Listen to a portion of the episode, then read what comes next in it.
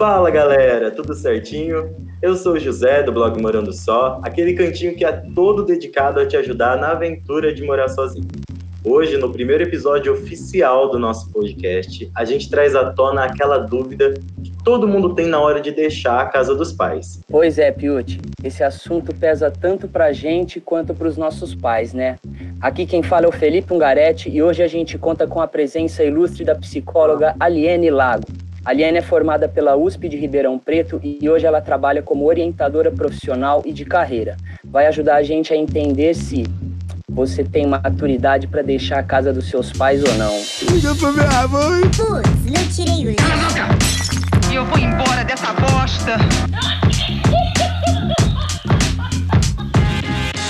para começar, Liane, muito obrigado por ter topado dessa entrevista. A gente fica muito feliz por ter a sua presença aqui no podcast. Fique à vontade para se apresentar para a galera. Eu que agradeço o convite. Fico muito contente de saber que eu fui convidada para o primeiro podcast, então é uma honra estar aqui.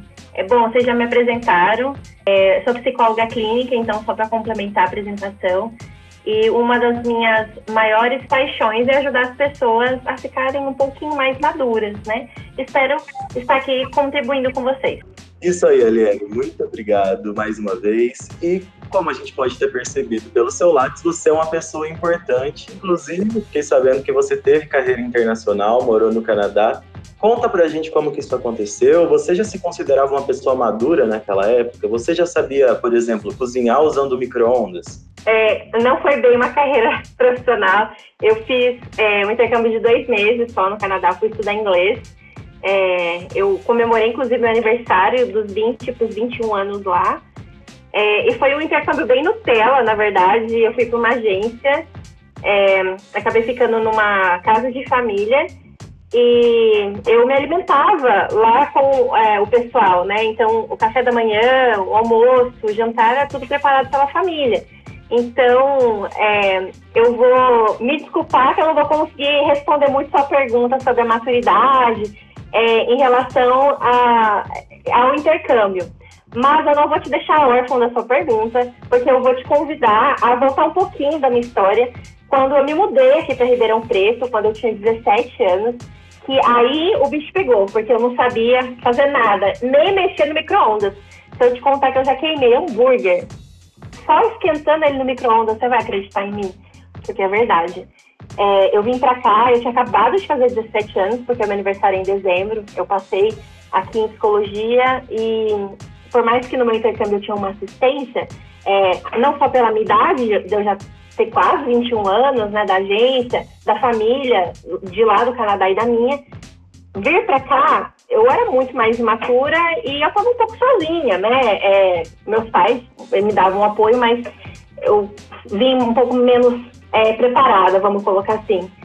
E com certeza a minha maturidade é, teve um certo preparo a partir deste momento que eu vim para cá. E é por isso que eu defendo que a gente tem que morar sozinho para a maturidade começar a desenvolver. Pois é, Aliene, a gente também prega muito isso aqui no blog. E diz uma coisa, é história muito linda. E nessa época você já pensava nessas questões de maturidade ou ela se desenvolveu com o tempo? Eu acho que eu comecei a pensar depois que eu comecei a clinicar, é, depois de muitos anos, né? Na época eu não tinha maturidade para entender é, tudo o que estava acontecendo comigo. Eu só me via muito diferente dos meus colegas, até porque eu era mais nova da turma e eu me compreendia muito diferente deles, né? Eles tinham um jeito de pensar muito diferente do meu. Mas depois de muitos, muitos anos, é, hoje, mais madura, com quase 29 anos, eu olho para trás e penso assim, gente, que coragem de ter vindo tão nova para cá, sabe? E como, é, como seria tão diferente se eu fosse um pouquinho mais madura? Tanto que eu defendo também é, o cursinho. Eu acho importante que a gente faça um ano de cursinho, pelo menos, para estar preparado, é, não cognitivamente, mas emocionalmente para estar aqui numa faculdade, sabe? É claro que se você está no terceiro colegial e você passa na faculdade que você deseja, você não vai fazer cursinho, porque eu simplesmente estou falando que é importante. Mas se por acaso você não passar, é, também é importante que você faça cursinho é, por uma questão emocional mesmo, né? Você está aqui longe da sua família, longe dos seus pais, né? Para você que mora longe da família, vai fazer é, faculdade longe deles, né? É como se você não tivesse ainda maduro para estar tá longe, sabe? E aí você nem aproveita direito algumas coisas porque você não está pronto, sabe? Mas hoje, depois de quase 12 anos, que eu consigo perceber isso, só agora. Às vezes eu paro e penso, tipo, onde eu tava com a cabeça de ter saído de casa com 17 anos também. Então, no final tudo dá sempre muito certo e é muito bom saber que deu tudo certo com você. Agora, já 100% psicóloga, cliniquíssima, explica pra gente como que a psicologia define a maturidade. A maturidade é um processo, é estar pronto a alguma coisa, para alguma coisa é estar maduro, né? É estar desenvolvi desenvolvido para. E não acontece de um dia para a noite, né? E tem vários tipos de maturidade, tanto a biológica, que essa eu acho que é mais fácil da gente compreender, porque ela é concreta, a gente consegue ver, tem emocional e por aí vai. E é até um pouco difícil da gente definir, porque essa, esses conceitos eles se esquivam pelos nossos dedos, né? Muitos a gente, inclusive, muitas dessas maturidades a gente não consegue ver. E justamente por ser um processo, por ser uma coisa que a gente vai desenvolvendo, fica difícil da gente colocar prazos. Ah, então até os 18 você não é maduro e depois você é. Né? Até os 21, não, peraí, até os 21 agora as teorias elas vão se alterando, né? É, tem teoria que fala 18, tem teoria que vai falar que é os 21. Antes as teorias falavam uma coisa, agora elas, agora elas estão falando outras. Então fica até difícil de definir, fica difícil, inclusive, da gente passar isso para o paciente, passar isso para outras pessoas, passar isso para a família em relação a uma criança. Mas eu não sei te falar muito, entre aspas, não sei te falar muito é, quando que é importante, por exemplo, sair de casa, né? Sair da casa dos pais. Mas eu sei te falar quando já era para ter saído. É muito interessante você ter falado isso, porque eu ia até te perguntar se, se a, essa tal da maturidade, ela a gente consegue de uma hora para outra, ela se desenvolve. E aí, como você disse, ela se desenvolve. É, claro, com seu olhar clínico, seu olhar de psicóloga mesmo. E eu digo com experiência prática que eu achei que ela fosse como outras coisas, assim, que era como um clique e, pô, sou, sou maduro para, para isso, para aquilo, enfim. Mas não, realmente ela, ela se desenvolve e eu posso estar errado, você me corrija, eu acho que ela tem muito a ver com a resiliência também, né? Ou nada a ver? Tem a ver com a resiliência, sim, e a maturidade ela chega a ser um processo tão bonito e ele não é linear. O que quer dizer? Que vai e volta. Então, eu tô aqui num processo de maturidade, subindo, subindo, subindo, e de repente eu posso regredir. O que é completamente normal, completamente necessário. São as famosas resistências, elas fazem parte do processo. Então, se você, por exemplo, está vivendo um processo bacana, super maduro, e de repente você tem um ato de maturidade, bem-vindo ao mundo, você é saudável, né? Então tá tudo certo. É, o processo de maturidade ele não é linear, ele passa aí pela sua montanha russa e detalhe, ele acontece ao longo de toda a vida. Então, basicamente, a gente precisa aceitar o pessoal que quer sair de casa, mas não tem coragem, que é o mar agitado que faz bom, bom marinheiro. Sim, inclusive é uma coisa que eu falo muito para os meus pacientes. Eles dizem, mas eu não estou pronto para sair de casa, eu não estou pronto para conseguir o trabalho, eu não estou pronto para namorar. Não tem como ficar pronto. A gente vai e vai ficando pronto conforme as coisas vão acontecendo. Inclusive, a minha terapeuta fala isso, eu ficava com muita raiva dela. Você tem que dar mão pro medo ir. Eu falo, gente, mas é tão difícil. É isso, né? É, não tem um momento que a gente fica maduro e nasce, né? Fica maduro e vai trabalhar e vai, sabe, se formar, né? É, como é que você se forma pronto? Né? Imagina, eu vou saber de tudo da psicologia e aí eu vou me formar. Eu vou saber de tudo, sobre tudo, e aí eu vou atender um paciente. As coisas vão acontecendo. Não dá pra gente ficar maduro para começar a viver, maduro para fazer qualquer coisa a gente vai fazendo, ficando maduro, vivendo e vai ficando maduro, isso até o final da nossa vida. vai ter um momento que a gente vai estar tá bem maduro. Claro, né? Vai ter uma curva aí que a gente vai ter amadurecido bastante e aí a curva vai ficar um pouco menos intensa, né? A gente não vai, não vai amadurecer com a mesma velocidade do que antes. Mas deixar de amadurecer ou esperar amadurecer para viver, isso é impossível, não dá. Pois é, é na prática, né? e você tinha falado anteriormente uma coisa sobre as várias maturidades, né? É, eu queria que você falasse um pouquinho sobre maturidade sentimental, emocional, se elas existem de fato e por que é tão importante estar preparado nesse quesito para uma aventura morando sozinho tem muito a ver com a resiliência que você mesmo falou, né? A maturidade emocional é você estar tá maduro emocionalmente falando, né? Que não tem a ver com o biológico, por exemplo. Tem a relação com o biológico, claro, né? Por exemplo, a criança, ela nem pode, nem deve ter preparo emocional, né? Por isso que uma criança fala não para ela, ela faz birra. Ela tem que fazer birra. Gente, se por exemplo, vocês verem uma criança fazer birra, aplaudam. Ela tá saudável. Agora, um adulto fazer birra já não tá tão saudável assim. Vocês vão dar o meu cartãozinho para ele, porque não é natural que isso aconteça. O adulto, ele precisa ter uma resiliência emocional, né? Que é aquilo que você disse. Um certo preparo para lidar com o não, né? Ele aguenta a frustração justamente porque lá atrás a mãe, o pai, falou não para ele, né? E aí ele foi se preparando, ele foi tendo frustrações, e aí quando ele recebe um não na vida adulta, ele aguenta esse tranco, né? E por que, que é tão importante que a gente tenha isso na vida adulta e morando sozinho? Né? Porque é, eventualmente a gente vai lidar com momentos na vida que a gente vai precisar de uma, a gente vai ter uma exigência emocional maior. E aí para isso a gente vai ter que ter esse preparo, a gente vai ter, a gente vai estar maduro, vai ter que estar maduro para isso, né?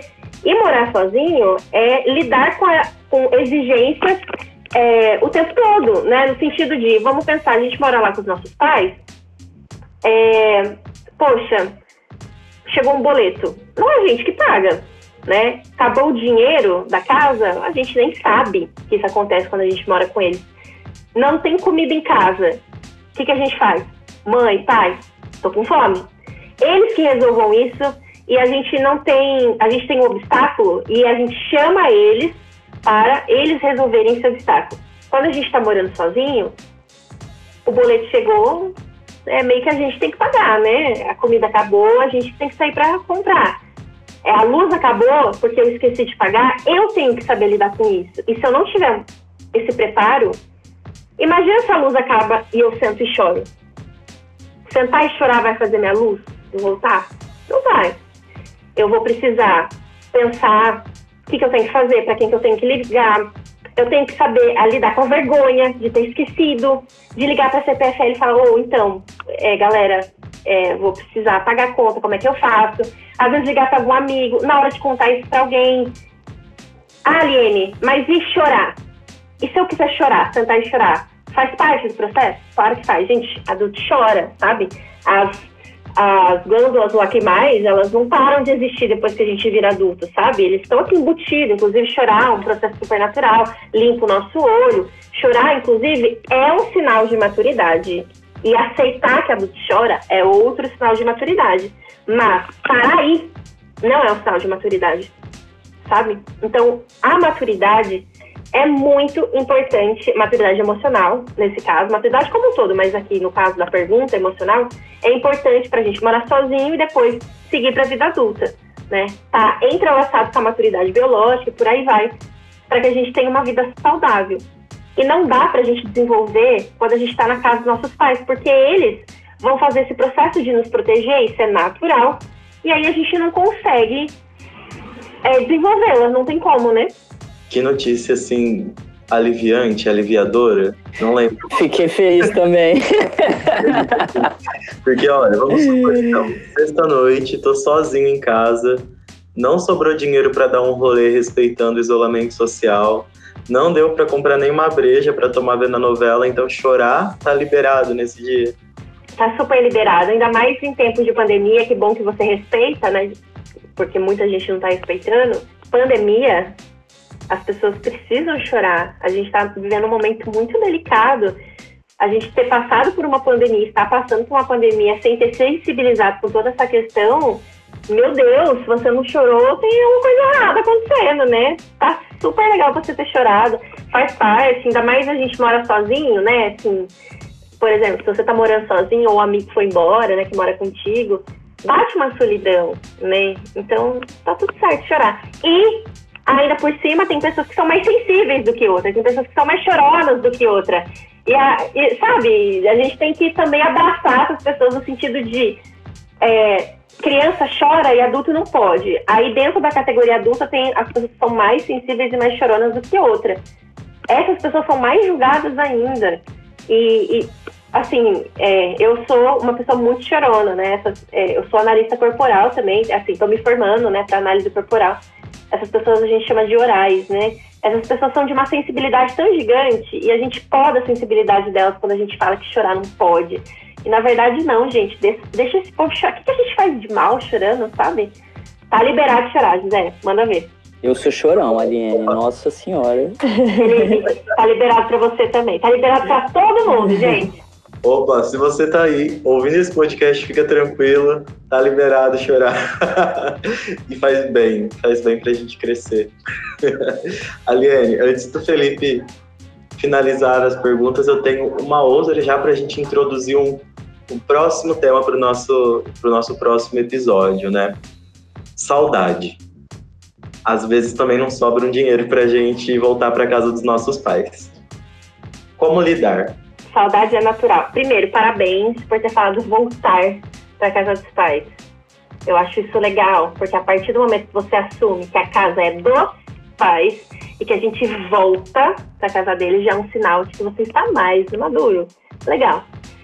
Saudade é natural, super natural e acontece. E é o que eu te falei, maturidade, ela é uma montanha russa. Então, é normal que a gente regrida de vez em quando. Então, a saudade é, não é o que é um sinal de regressão, mas é um sinal de que lá no passado foi gostoso. Então, às vezes, dá uma vontadezinha de voltar. É, tá tudo certo. Ok, se você sente saudade, é, somos pessoas. Eu odeio essa palavra, mas vamos lá, normais. É, como lidar com ela? A gente tem a tecnologia, vamos aproveitar delas, vamos usar elas a nosso favor. Vamos ligar, vamos mandar mensagem. Inclusive, gente, vamos falar para eles que a gente tem saudade é tão importante isso, né? A gente faz uma conexão tão gostosa com os nossos pais quando a gente mostra os nossos sentimentos para eles, né? Agora, existe uma diferença entre eu estou sentindo saudade, eu vou expressar e de vez em quando eu vou voltar para casa dos meus pais para visitá-los, em vou todo dia na casa deles, eu vou todo final de semana na casa deles, eu lavo roupa na casa deles. Tipo, eu não tenho máquina, porque aí eu lavo roupa na casa da minha mãe, ou eu almoço na casa da minha mãe todos os dias. É, ou, Aliene, né, tem paciente, paciente não, amigos, né, porque aqui eu não posso falar de paciente. Mas eu já tenho amigos que já me disseram, eu mudei da casa dos meus pais, eu moro na casa do lado. Isso não é mudar da casa dos pais, gente, pelo amor de Deus. É, esse, no caso, não é amigos, é dentro da minha família. É, isso não é saudade. Isso ainda é ficar dentro da casa dos pais. Isso é diferente. Lidar com a saudade é desenvolver maturidade emocional. Lidar com saudade faz parte. A gente tem saudade diária, isso é comum. Lidar com saudade não vai matar ninguém e tá tudo bem. E é por isso que a gente tem essa possibilidade da volta, tá? Mas voltar pro ninho eu, eu costumo dizer que é igual nos desenhos animados, quando a pessoa vai pular, tipo, um grande abismo, um grande buraco, que a pessoa dá uns passos para trás para tomar um impulso, para poder dar um grande pulo. É positivo, então a gente volta pro ninho, respira daquela base, daquela origem, para poder depois dar aquela força para continuar. Voltar pro ninho é diferente de voltar e ficar, ou voltar e nunca mais sair, tipo, ou nem ter saído. Né? Então, saudade, tá tudo bem, também tá liberado e faz parte do processo. Ai, Aliene, faz seis meses que eu não vou na terapia e eu me senti hoje com a minha terapeuta. Abstinência, abstinência. Nossa, maravilhoso. Que papo bacana, mas enfim. É, muito obrigado mais uma vez. Muito, muito legal o que você disse. E fazendo aquele apanhadão de tudo que a gente falou até aqui, é, você tem algum conselho para a galera que quer sair de casa e tem medo de se aventurar? Tenho. Que bom, porque eu já ia perguntar se eu podia falar sobre isso. É, eu sou muito apedrejada às vezes quando eu falo sobre cordão umbilical emocional com os pais, o quanto que a gente precisa cortar isso, né? É, enfim, as pessoas dão diversas desculpas sobre isso e eu já escutei muita coisa no consultório. Mas o meu intuito aqui não é forçar a barra, não é defender que a gente abandone os pais, negligencie é, os pais. Não. Meu intuito é prevenção de doença. Meu intuito é estimulação de saúde. Quando a gente fica dentro da casa dos pais, a gente está grudado na função de filho o tempo todo. E, o, e os pais grudado na função de pai o tempo todo. Então a gente não cria espaço para a gente desenvolver outras funções na nossa vida, como de trabalhador, de estudante, de homem, de mulher, e etc. E os pais também, eles não abrem espaço para função de homem, de mulher, trabalhador, etc. Ah, Aline, mas peraí, eu trabalho e moro com os meus pais. Ok, mas dentro da casa deles, é como se eles ainda vissem você como menino e você também se coloca nesse papel. Tanto que eu os convido para olhar e para fora Aquela família que tem vários filhos, aquele filho que ficou mais pertinho da família, como eles podem ter um pouco, provavelmente eles podem ter um pouco mais de dificuldades na vida financeira, etc., do que aquele filho que foi para a vida. Não quer dizer que o filho que foi para a vida é mais saudável, porque às vezes o cordão umbilical, ele independe da, da, do físico. Né? Aquele filho que foi, ele, às vezes é mais ligado para aquele filho que ficou. Mas provavelmente tem a ver. Então, quando eu estimulo as pessoas a irem para a vida, a, a buscar os seus sonhos, que normalmente não está dentro da casa dos pais, gente. O sonho às vezes está em outro país, tá, sabe, em outra cidade, tá? Não, sabe, não tá dentro. Gente, não tá dentro da casa dos pais, tá longe. É simplesmente para estimular isso, é para prevenir doenças. Porque é, a gente não cresce quando a gente está debaixo das asas dos nossos pais. E quando a gente cresce, sim, a gente cresce, a gente sufoca e morre. Não literalmente, mas o símbolo disso são doenças que acontecem. E, em contrapartida, eles também. A asa da, do passarinho quebra se o passarinho cresce muito e fica ali debaixo da asa dele. Então, meu intuito não é provocar polêmicas, meu intuito é estimular a saúde e prevenir doenças. Por isso que o símbolo da minha clínica é o dente de leão.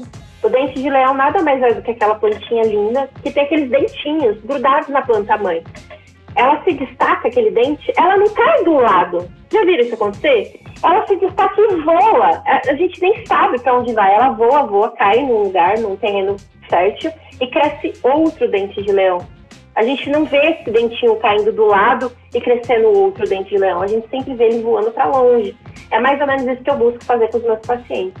Espero que esse podcast tenha ajudado a voar alguns dentes, sabe, uns dentinhos de leão por aí com certeza ajudou. Inclusive ajudou os próprios fundadores do podcast. com certeza. Você pode ter total certeza. Aliene, muito obrigado mais uma vez. Foi muito esclarecedor essa conversa, a nossa troca de ideia. É, a gente espera que a galera curta também. É, Piuti, tamo junto. Obrigado também. Galera que tá em casa, satisfação. E é isso. Até a próxima. E não esqueçam de acessar o nosso blog, é www.blog.jornalismonerp.com.br barra Morando Só. Claro, Aliane, qual que é o seu Instagram para a galera te seguir? É www.instagram.com barra aliene.lago. Isso aí, dá o seu tchau para a galera e vamos vazar. Gente, foi um prazer estar aqui com vocês. Muito obrigada, José. Muito obrigada, Felipe. E o blog de vocês é sensacional. Eu li todos os posts e está aprovadíssimo, super saudável. Inclusive, eu já estou usando as minhas sessões para os pacientes, viu? Ah, não acredito. Sim, as histórias são sensacionais, viu? Adorei. Muito obrigado, Daniele. Satisfação total. Legal Tchau, demais. Até mais. Valeu, galera. Liga pra minha mãe. Putz, não tirei o e eu vou embora dessa bosta.